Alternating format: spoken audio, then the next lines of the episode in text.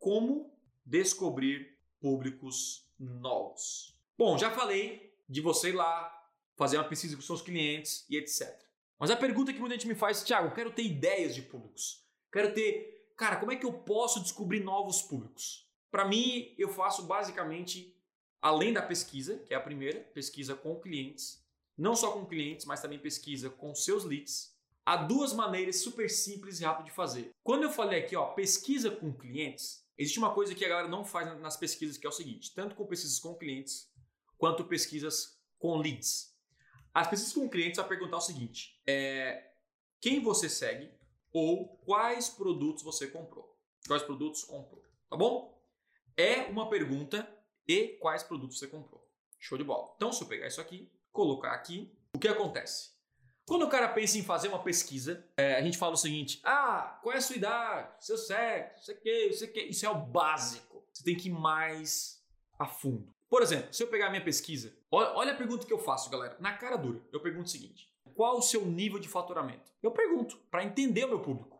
Não tem problema. Agora é o seguinte, eu faço a pergunta: quem são as suas referências de marketing digital ou com quem você costuma aprender nas redes sociais? Bom, aí o cara pergunta: Érico Rocha, Pedro Sobral, Alex Vargas. O Alex Vargas é uma segmentação. Por quê? Porque o cara que comprou segue. Os meus alunos seguem o Alex Vargas, entende? Então, eu preciso com clientes, leads e um que provavelmente você não utiliza, que é o público no Google Ads.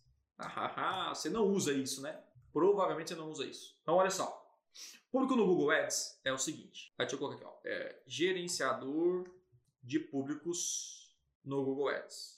Vou fazer de duas maneiras. Para quem está começando do zero, nunca anunciou no Google em outro lugar, mesmo que você não anuncie no Google hoje, só anuncia no Facebook, você tem que instalar a tag do Google no seu site, porque se você clicar aqui ó, em gerenciador de público-alvo, gerenciador de público-alvo, você vem aqui, coloca informações de público-alvo e o próprio Google te dá todas as informações de quem entrou no seu site. Então, ó, ferramentas de conferência e colaboração. Essa segmentação é uma ideia para a gente jogar lá no Facebook. Aí eu coloco lá ferramenta de conferência e colaboração, Zoom, não sei o que, tal, tal, tal, tal, tal. Serviço de sistema de rede, é, artigos esportivos, viagens para São Paulo. Eu coloco as informações no Facebook e são os meus públicos. E eu posso pegar, inclusive, aqui, quando eu vinculo com o meu YouTube, pessoas que assistiram as minhas aulas no Google Ads, né? De, no meu YouTube.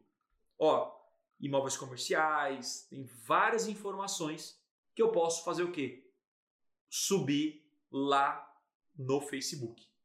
Beleza?